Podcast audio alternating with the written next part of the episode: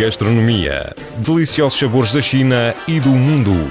Sempre com receitas novas e informações frescas.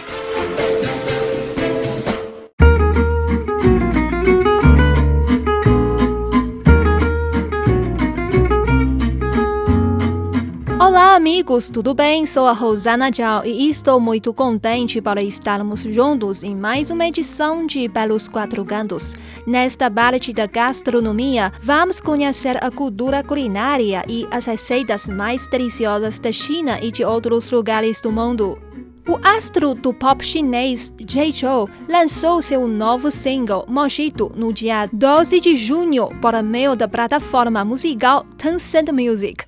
As vendas desta música digital atingiram mais de 10 milhões de yuans apenas algumas horas depois de seu lançamento.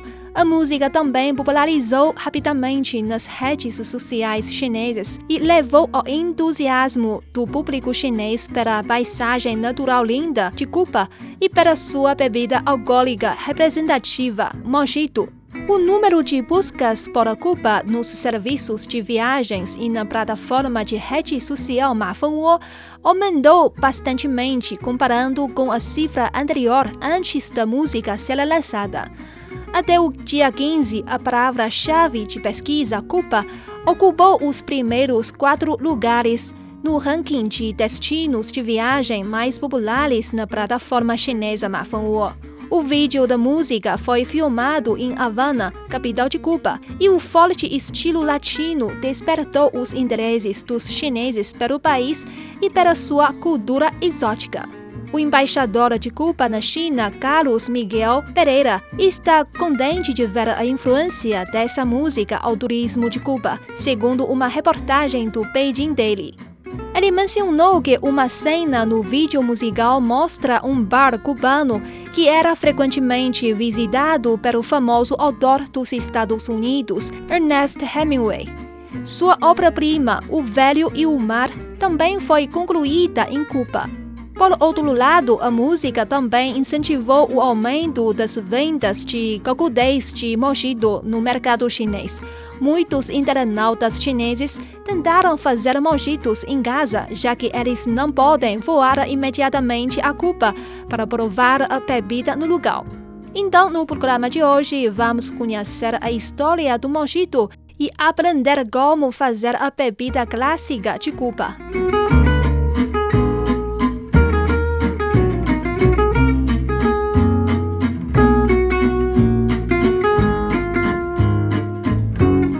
Mojito é um coquetel à base de rum branco originário de Cuba. Esse coquetel, com mais de 100 anos, não tem sua origem tão bem documentada quanto o daiquiri ou a Cuba Libre. Sabe-se que floresceu na noite de Havana usando ingredientes nativos do Caribe. Os ingredientes são, além do rum, o açúcar ou xarope, hortelã, limão e água gasificada. Quanto à origem do mojito, existem muitas versões. Como todos sabem, a bebida alcoólica era um dos drinks favoritos do escritor Ernest Hemingway, e o escritor costumava contar a história do mojito nos bares em que frequentava, escrevendo até mesmo passagens sobre ela. Então vamos conhecer a seguir a sua versão sobre a origem do mojito. O escritor contava a história de um almirante inglês conhecido como Francis Drake, que ancorou o seu navio na região de Havana, em Cuba, ali pelo século XVI. Entre a sua tripulação, Francis era acompanhado pelo irmão Richard, e ambos ficaram maravilhados com as opções gastronômicas que Cuba lhes oferecia. Foi então que, em uma noite de festa, Richard Drake resolveu misturar aguardente com lima e hortelã para criar um drink que batizou de El Drake, para homenagear a si mesmo. Francis Drake era um homem um pouco mais experiente e por isso entendia um pouco mais de bebida. Assim, ele decidiu criar uma versão melhor da bebida do irmão Portanto, ele preferiu trocar a aguardente para rum e a lima para limão, dando origem ao primeiro mojito da história. Como fazer mojito? O preparo da bebida é simples. Os ingredientes necessários para a receita são 10 a 12 folhas frescas de hortelã, suco de um limão, uma colher de sopa de açúcar, um doze de rum, cerca de 40 a 50 ml, 120 ml de água com gás e gelo a gosto. O modo do preparo é o seguinte: comece lavando as folhas de hortelã no copo onde a bebida será servida. Coloque as folhas, o suco de um limão e o açúcar e amasse bem a mistura. Com tudo bem amassado, adicione um rum Mexa e adicione os cubos de gelo. Finalize acrescentando água com gás aos poucos e mexendo tudo muito bem. Pronto! Experimente e, se achar necessário, adicione mais açúcar ou gelo. Decorre o copo com folhas de hortelã e pedaços de limão.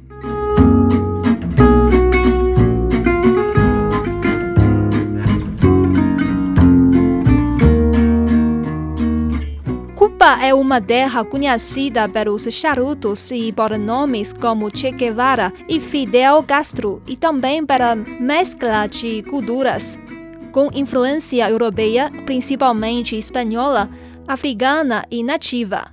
Isso influenciou profundamente a culinária local. Os espanhóis foram os responsáveis pela introdução de frutas cítricas, do arroz e de alguns legumes no cardápio, enquanto os africanos que não trouxeram os alimentos em si influenciaram a forma de preparar os pratos. O encontro dessas duas culturas com os ingredientes locais resultou em uma culinária tradicional e simples, mas rica e diversificada. Entre os ingredientes mais consumidos estão o arroz, o feijão, a banana, o milho e as carnes bovinas e de porco, além de frutos do mar. A culinária típica cubana, conhecida como cozinha crioula, é uma combinação das tradições culinárias da Espanha e da África. Nela encontramos também traços dos aborígenes que já habitavam a ilha antes da chegada de Colombo em 1492 e dos chineses que migraram para trabalhar nas lavouras. Curiosamente, comidas típicas crioulas ignoram em grande parte as frutas exceto banana madura, que geralmente é consumida juntamente com arroz e feijão. Frutas tropicais podem ser servidas, no entanto, dependendo das preferências de cada família. Normalmente, todos os pratos são servidos à mesa de uma só vez, exceto talvez pelas sobremesas, que em geral consistem em doce de goiaba em calda com anis e canela, servindo com o suculento pedaço de queijo branco de cabra. Guisados e sopas são comuns, são geralmente consumidos junto com arroz branco ou cofio, um tipo de farinha de milho também das Ilhas Canárias, ou comido sozinho. Milho cozido, sopa de milho, galdosa, uma sopa feita com uma variedade de tubérculos e galinhas, são pratos populares do país. Também são populares os ensopados de feijões brancos espanhóis, a carne é geralmente servida em molhos leves. O molho mais popular, usado para acompanhar não apenas porco assado, mas qualquer carne. É um mocho feito com azeite, alho, cebola, especiarias como orégano e laranja amarga ou suco de limão. A origem do mocho cubano vem dos molhos das Ilhas Canárias. O mocho cubano é feito com ingredientes diferentes, mas utiliza a mesma ideia e técnica das Ilhas Canárias. Obviamente, com tantos imigrantes das Ilhas Canárias em Cuba, a influência canária seria forte. Entre as principais contribuições dos espanhóis estão o emprego da laranja ácida junto ao alho e a cebola os pimentões, o orégano e a forte presença do açúcar nas sobremesas. Os africanos batizaram diversos pratos da culinária cubana e deixaram sua marca nos pratos com carne seca. A herança mais difundida dos chineses é o uso da fritura. Os primeiros colonizadores espanhóis que chegaram a Cuba tiveram contato com os alimentos consumidos pelos navios, como a mandioca, milho, feijões e pimenta. O milho e a batata doce também eram muito consumidos no período pré-colombiano, assim como os pimentões e alguns tipos de raízes e frutas, como o ananás e mamão.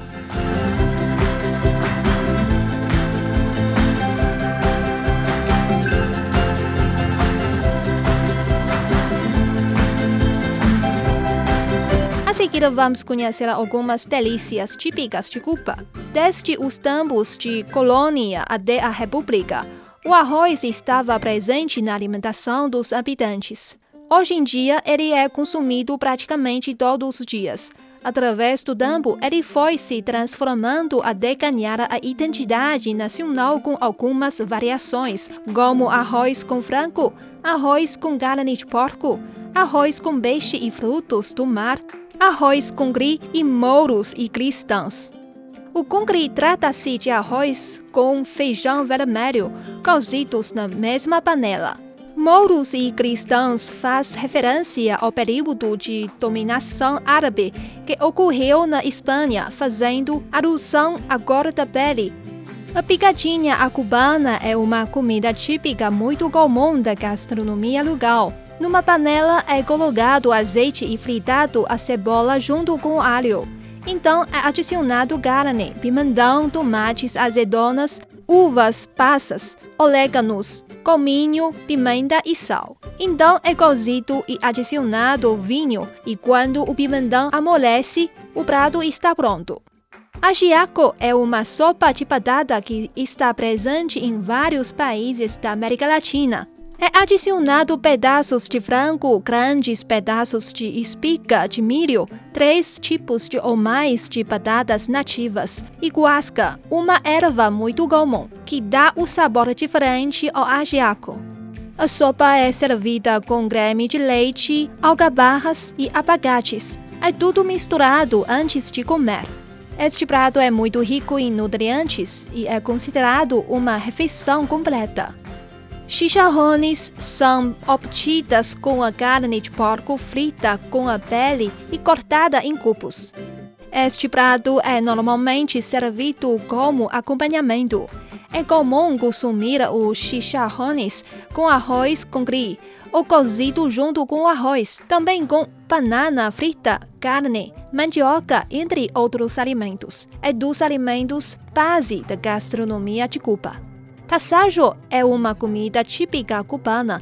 A origem deste prato vem do século XVIII, quando apareceram os saladeiros, que transformavam parte da carne do gado em tassajo. A carne se curava em salmoura e depois no sal, e se secava ao sol. Este processo se repetia com o espaço de um mês e meio. A forma de fazer o tassajo hoje em dia é basicamente a mesma. É um alimento muito tradicional com o que se preparam diferentes guisados. Cuba tem uma grande tradição cafeeira e a Havana não é a exceção. O café ocupa um lugar de importância na cultura cubana. Para a grande maioria dos adultos, é quase imprescindível beber pelo menos uma xícara de café por dia. Embora não se produzam grandes quantidades de café para exportar, o café que se cultiva em Cuba se considera de excelente qualidade. Para comer em Cuba, existem várias opções. Há os restaurantes dos aldeias que são de excelente qualidade e oferecem uma extensa variedade de alimentos. Existem também muitos restaurantes na cidade, dos quais alguns são do governo e outros são particulares. Nos primeiros se paga em dólares e nos particulares também se pode pagar em pesos cubanos.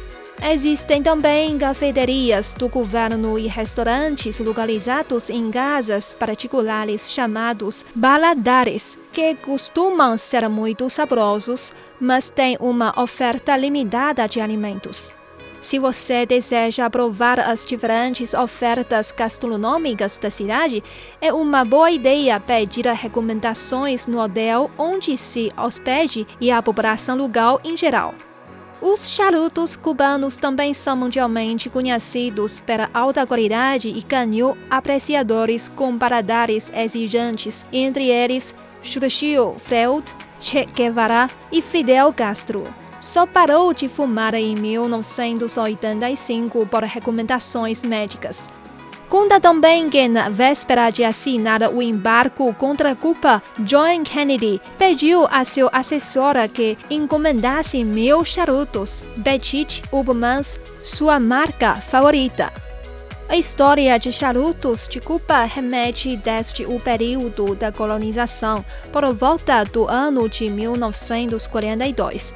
Naquela época, os nativos encontrados na ilha já enrolavam as folhas de tabaco e fumavam uma espécie de charuto primitivo chamado de corriba. Os colonizadores apreciaram o produto e começaram a produzi-lo em sua nova colônia. Pouco restou da cultura indígena cubana após o extermínio dos nativos pelos colonizadores. O cultivo e consumo do tabaco são um dos últimos resquícios das práticas culturais que de fato pertencem àquela terra e ainda são praticadas. Cuba tornou o consumo do tabaco famoso em todo o mundo e o plantio se espalhou para outros países. Porém, nenhum se compara ao legítimo charuto cubano. Especialistas indicam que as condições únicas do solo e do microclima da ilha caribenha possibilitam que o tabaco lá tenha um sabor único, muito diferente do que é plantado no resto do mundo. Além da forma de cultivo, os cubanos também se destacam pela maneira artesanal de produção. As melhores marcas prezam pela confecção manual dos cigarros e grande parte da produção e coleta das folhas de tabaco ainda são realizadas em plantações familiares, onde cerca de 90% da produção vai para as marcas e o resto fica com as famílias para venderem, principalmente aos turistas.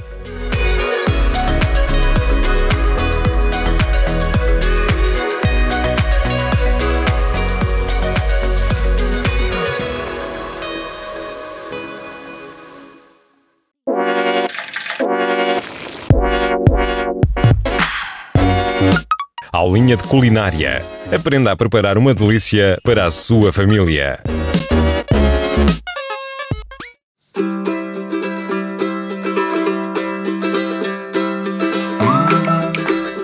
Olá, bem-vindo à nossa aulinha de culinária. A receita que apresentamos hoje é o ovo cozido no chá, também conhecido como chá em chinês. O ovo é rico em proteínas, sódio, fósforo e gorduras de fácil absorção pelo corpo humano. Devido ao alto valor nutritivo e à facilidade de preparação, os chineses gostam muito de comer ovo cozido ou frito no seu café da manhã, junto com o leite e o pão. A receita de hoje é fácil de preparar e tem um sabor diferente dos sabores a que estarão acostumados vale a pena você tentar cozinhar em casa. Vamos primeiro conhecer os ingredientes necessários para preparar o prato. Não se esqueça de pegar um papel e lápis para anotá-los. Os ingredientes são 6 ovos, 3 saquinhos de chá preto, 2 pedaços de anis, um pequeno pau de canela, água, 2 colheres de chá de açúcar, 5 colheres de sopa de molho de soja e sal a gosto. Vou repetir para confirmar: são seis ovos, três saquinhos de chá preto, dois pedaços de anis, um pequeno pau de canela, água, duas colheres de chá de açúcar, cinco colheres de sopa de molho de soja e sal a gosto. O modo do preparo é o seguinte: encha uma panela de água. Coloque dentro os ovos e cerca de 5 gramas de sal e deixe cozer em fogo médio por 15 minutos. Em seguida, retire os ovos e deixe-os arrefecendo em água fria. Bata a casca dos ovos com uma colher até que está comece rachando.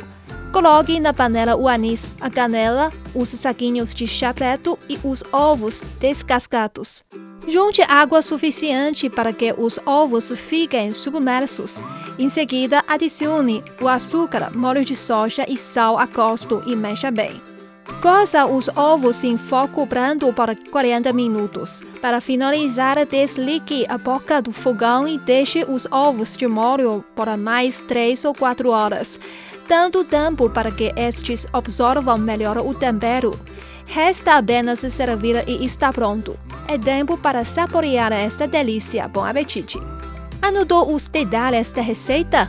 Antes de tentar preparar esse prato, dê mais algumas dicas. Primeiro, é melhor usar o chá preto para cozer os ovos. Em comparação com o chá verde, o chá preto não é tão amargo, além de não ser tão agressivo para o estômago. Segundo, apesar de ter um sabor delicioso, esses ovos não são recomendados na alimentação de idosos e mulheres grávidas. Bom, já é tudo para esta receita. Espero que você goste.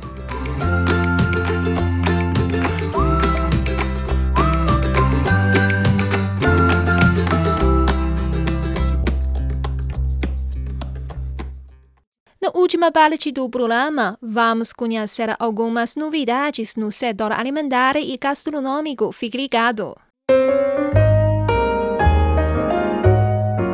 Novidades sobre gastronomia e alimentos. Siga-nos para saber mais.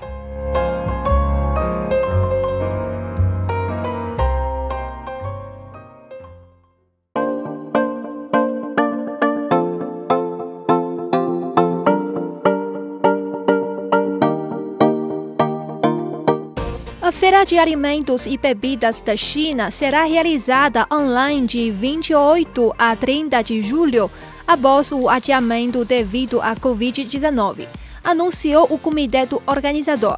O comitê divulgou em comunicado online que decidiu tornar o evento virtual em meio aos esforços do país para consolidar a prevenção e controle da epidemia e esperando que a feira promova ainda mais a retomada do trabalho e da produção na indústria de alimentos e bebidas. O Alibaba, em parceria com o comitê, promoverá o uso de novas tecnologias, como inteligência artificial e computação em nuvem, para facilitar a exibição, o marketing e os negócios online durante a feira.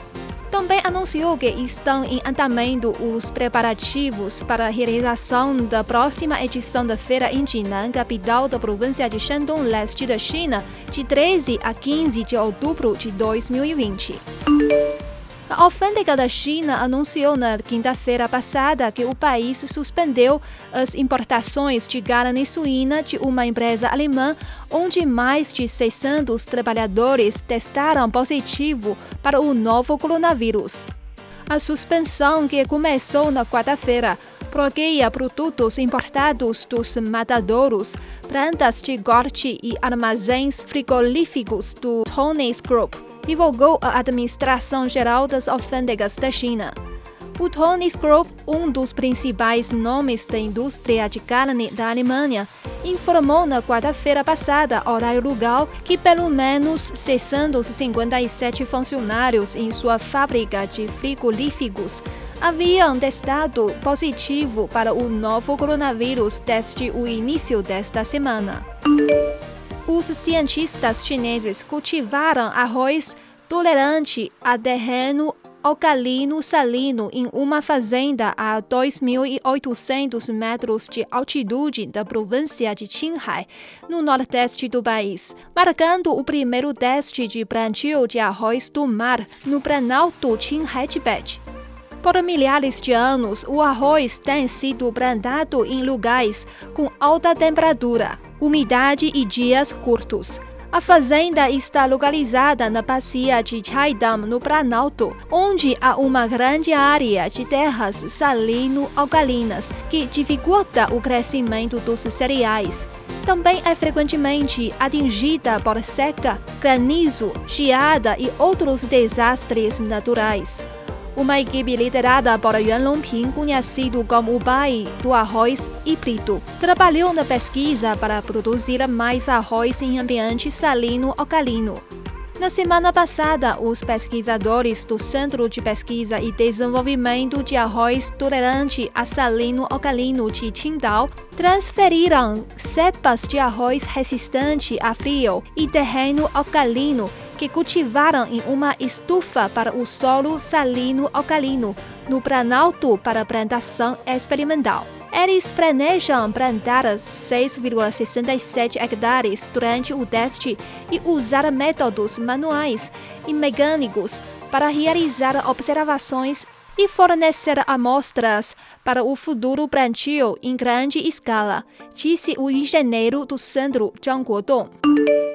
Após quase quatro meses de espera, o português Dario Silva, que está na China há 12 anos, se encoraja a reabrir seu restaurante em Foshan, na província de Guangdong, à medida que a Covid-19 está basicamente controlada no país. No ano passado, Dario abriu o Lusidano Bistrô, um restaurante de comida portuguesa depois de se envolver no comércio de importação de produtos portugueses por anos.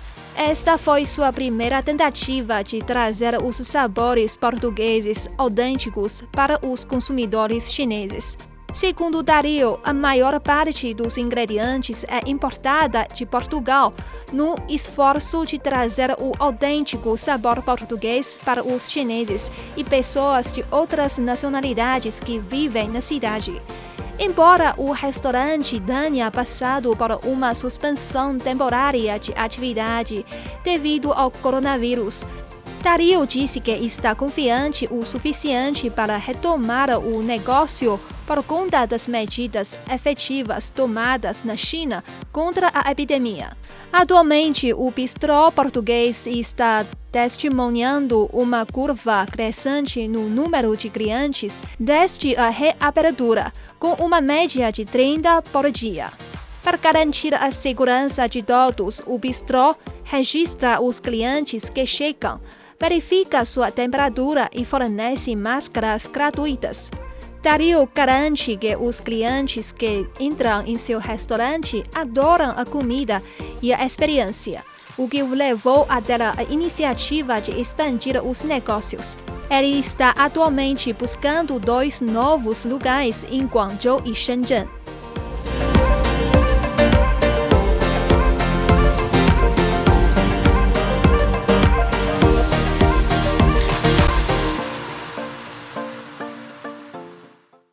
Bom, chegamos ao fim do programa de hoje. Eu sou Rosana Tchau. Muito obrigada pela sua companhia. Voltamos na próxima semana com mais informações interessantes sobre o turismo, a cultura gastronômica e também receitas saborosas. Não perca, abraços. Tchau, tchau. Até mais.